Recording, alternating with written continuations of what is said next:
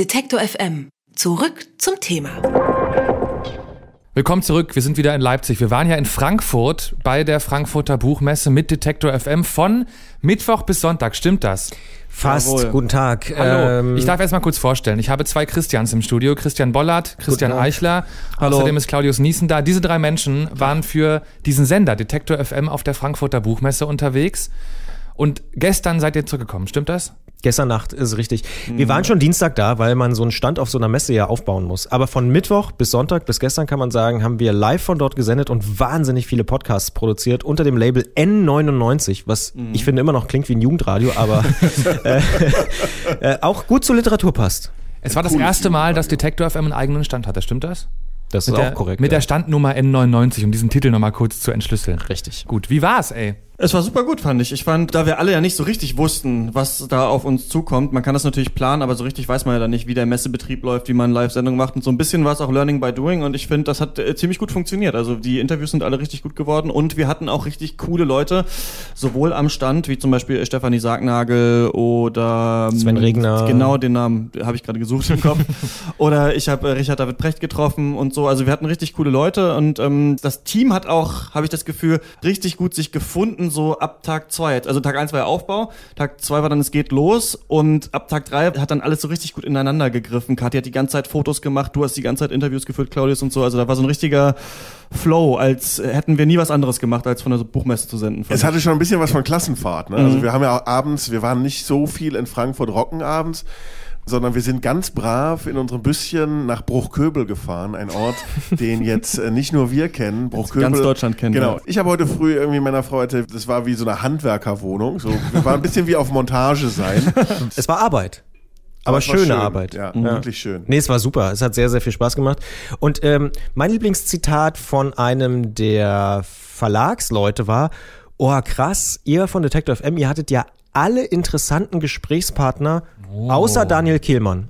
Das fand ich schon, also das hat mich sehr gefreut und tatsächlich gab es sehr, sehr viel positiven Zulauf und ähm, wir haben den Stand ja auch zusammen gemacht mit dem Kompetenzzentrum für Kultur und Kreativwirtschaft des Bundes, die da ihr neues Projekt Phase 11 vorgestellt haben, wo man auch in den nächsten Tagen hier bei Detektor im Programm noch ein bisschen was dazu lernen kann.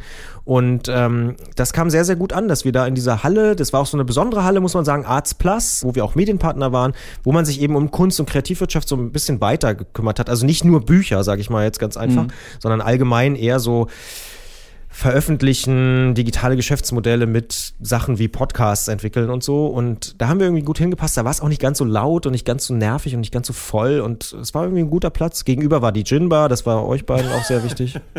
Sie merken das schon voll, die Team-Euphorie nach der Frankfurter Buchmesse wird hoffentlich nicht abebben bis zum nächsten Jahr. Darüber können wir gleich noch sprechen. Ansonsten, ihr habt, du hast gesagt gerade, Christian, es waren alle geilen Gäste da, bis auf einen. Welcher war der netteste? Sebastian Fitzek. Der war echt mega Also der nett, war ja. wirklich, Ja? ich meine, großer Thriller-Autor, 9 Millionen verkaufte Bücher, da denkst du schon, wie viele andere von den großen Axel Hacke oder so, die da waren, das sind dann Profis, die reden dir auch nicht am Mikrofon vorbei, die reden das, was sie immer reden, das ist spannend, aber das ist irgendwie auch erwartbar.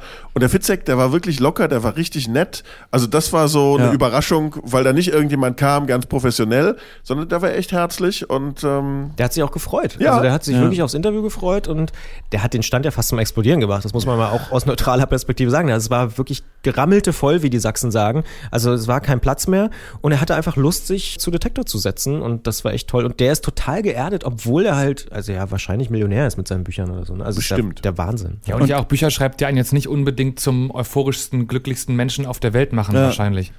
Und äh, Wladimir Kamina war auch der Hammer. Also der war echt so entspannt, so lässig und ähm, da kann ich auch mal sagen, ich hatte sein Buch nicht gelesen, als ich da äh, hingegangen bin. Jetzt ist es ähm, raus. Was ich alles über meine Frau weiß, heißt es.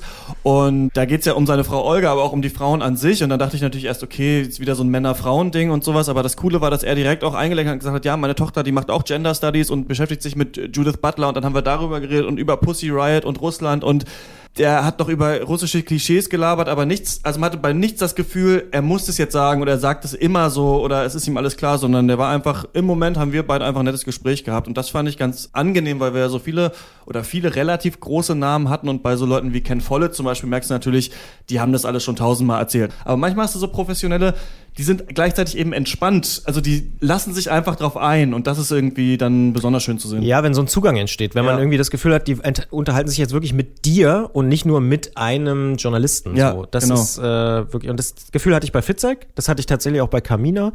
Ähm, und es gab noch ein paar andere Gespräche, wo mir das auch aufgefallen ist, aber es gibt natürlich auch Gespräche, wo es dann nicht so gelaufen ist. Abgesehen davon, also von den Gästen abgesehen, wie war die Messe sonst stimmungstechnisch? Wir haben also natürlich irgendwie alle, die nicht da waren, diese ganzen Bilder verfolgt von den Tumulten Samstagabend im Umfeld von diesen, diesen rechten Geschichten. Das war Aber- genau über uns. Ja, ne? Aber mal, mal davor und abgesehen davon, also war das ein mega volles, stressiges Ding, wo du dauernd dich in Menschenströmen hast zurechtfinden müssen und eigentlich keine Ruhe gefunden hast? Oder Ja. konnte man sich auch mal hinsetzen und mal kurz ein Buch aufschlagen und mal in Ruhe schmökern? Nein. Okay. naja, doch. Also Bei ich uns, glaube, in bei, bei uns als normaler in dieser Besu- Halle, ja. als normaler Besucher, ich, ich war ja schon ein paar Mal auf der Buchmesse, aber nie mit einem eigenen Stand. Ein eigener Stand ist toll, weil du hast einen Rückzugsraum, Ja. du hast auch mal Ruhe, aber was ich auch fand, die Messe, und das ist so spannend von außen zu sehen, von außen kommt jetzt immer auch, auch von anderen immer dieses, oh, der Höcke und da war rechts und links und alle haben gebrüllt. Das war eine halbe Stunde Messe. Die anderen vier Tage, das hatte gar nichts damit zu tun. Die Messe war voll mit Leuten. Und da ist spannend wieder, wie sozusagen die mediale Wahrnehmung gekippt ist. äh, Und am Ende bleibt der Höcke. Das muss irgendwie nicht sein, finde ich. Aber ich habe auch zwei andere Sachen beobachtet. Also A war es, genau wie du es be- beschrieben hast, auch total voll. Gerade an den Besuchertagen, Samstag, Sonntag war es ein richtiges Geschiebe, gerade in den großen Hallen, wo die großen Verlage sind und so.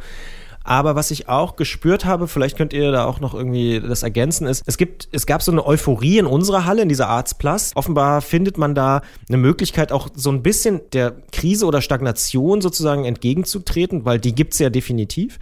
Ähm, und das ist nämlich das andere, dass man schon auch das Gefühl hatte, dass viele Verleger so ein bisschen so, schon auch gemault haben und gesagt haben, hm, Urheberrecht, die Auflagen steigen nicht mehr, ist kein Wachstumsmarkt und so. Und also ich würde sagen, generell war die Stimmung jetzt nicht so bombig, oder? Nein, die kleinen und die mittleren Verlage, denen geht es schon nicht gut. Keiner sagt so richtig vor dem Mikrofon oder auch vor der Kamera, wo, wie scheiße es ist. Aber man merkt natürlich deutlich, die Buchmesse äh, oder der Buchmarkt wächst nicht mehr und es gibt einen Haufen Probleme in Deutschland. Nicht nur das Urheberrecht, dieses VG-Worturteil, also dass sie sich ihre Tantiemen mit den Autoren teilen müssen, beziehungsweise was, was ihnen am meisten eigentlich wurmt, ist, dass sie jetzt in der Zwangslage sind. Den Autoren geht's ja auch nicht. Die wenigsten Autoren geht so Fit- Fitzek, dass sie irgendwie viel Kohle einstreichen, sondern die Autoren müssen jetzt von ihren 50 Prozent von dem, was sie von der VG Wort kriegen, also von der, aus der Verwertungsgesellschaft, dürfen jetzt entscheiden, geht das an die Verlage oder behalte ich das? Und damit sagen auch die ganzen Verleger, das stellt uns gegen unsere Autoren, so empfinden wir unser Verhältnis überhaupt nicht. Und im Prinzip sind die beiden ärmsten Teile in dieser Buchbranche dann wieder getroffen, gegeneinander zu arbeiten, statt miteinander. Also es ist ja so, dass es erst diese ähm, Fachbesuchertage gibt. Da ist es natürlich einfach noch viel ruhiger auf der Messe. Da sieht man auch mal die Stars in Anführungsstrichen da mal rumlaufen. Was ich aber auch ganz schön fand, wenn man dann Samstagmorgens da mal langgelaufen ist, wo das erste Mal die Besucher rein dürfen, da sind die Leute wirklich mit glänzenden Augen auf diese Messe gekommen. Und das, Das ist stimmt, einfach ja. nochmal so ein Abfeiern von Büchern einfach. Das hat mich eigentlich noch mal so gefreut am Samstag, wo wir alle dachten, okay, uh, jetzt wird's voll, jetzt wird's anstrengend. Aber ich fand's auch ganz schön eigentlich nach diesen Fachbesuchertagen, die ruhiger waren, dann mal so die Besuchertage äh, zu sehen.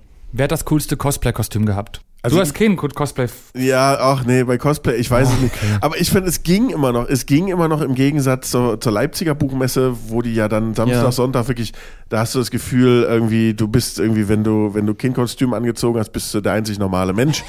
äh, ich finde, in Frankfurt ging das noch. Das waren irgendwie Dosen, die sehr erträglich sind. Ich habe überhaupt nichts gegen diese Szene. Ich gehe nur natürlich, aber da, das ist dann auch wieder das Schöne vielleicht, und da hat Christian ganz recht, ähm, da kommen so unterschiedliche Leute mit so unterschiedlichen Zielgruppen zusammen und eigentlich ist schön zu sehen, wie sehr Buch, wenn wir es jetzt ganz weit fassen, Graphic Novel, Comic, wie sehr das Thema zieht. Und sehen wir uns im nächsten Jahr? Sehen wir uns wieder auf der Frankfurter Buchmesse? Hoffentlich. Also wir hätten auf jeden Fall große Lust. Äh, natürlich hängt das von vielen verschiedenen Sachen ab, auch ob die Messe wieder Lust hat, dass wir wieder da sind und so. Aber ich glaube, von unserer Seite, von uns allen, die da mit waren, glaube ich, können wir sagen, wir haben ganz, ganz großen Bock, das nochmal zu machen. Ja. Und äh, gucken in den nächsten Wochen und Monaten, ob wir das irgendwie geregelt bekommen. Gucken Sie mal auf detektor.fm im Internet vorbei, da finden Sie jetzt schon ganz viel, was auf der Buchmesse passiert ist in Frankfurt zum Nachhören und die nächsten Tage, heute geht's damit los, werden Sie auch im Radio bei Detektor FM eine Menge Content von der Buchmesse hören, viele Interviews, viel Hintergründe auch zu dem, was abseits der Bücher passiert ist. Du hast gesagt, es war da eben viel mehr los, auch mit Podcasts, Workshops zum Beispiel und so Geschichten. All das bringen wir Ihnen ins Radio. Nach und nach wird das jetzt hier abgearbeitet, weil wir haben so viel Audio mitgebracht. Ich glaube, da sind wir auf jeden Fall jetzt ein paar Tage mit beschäftigt. Vielen Dank, Christian, Christian und Claudius. Danke. Gern. Sie wollen mehr Detektor FM hören? Dann richten Sie doch einen Dauerauftrag für die alternative Rundfunkgebühr ein. Alle notwendigen Infos gibt es unter detektor.fm/danke.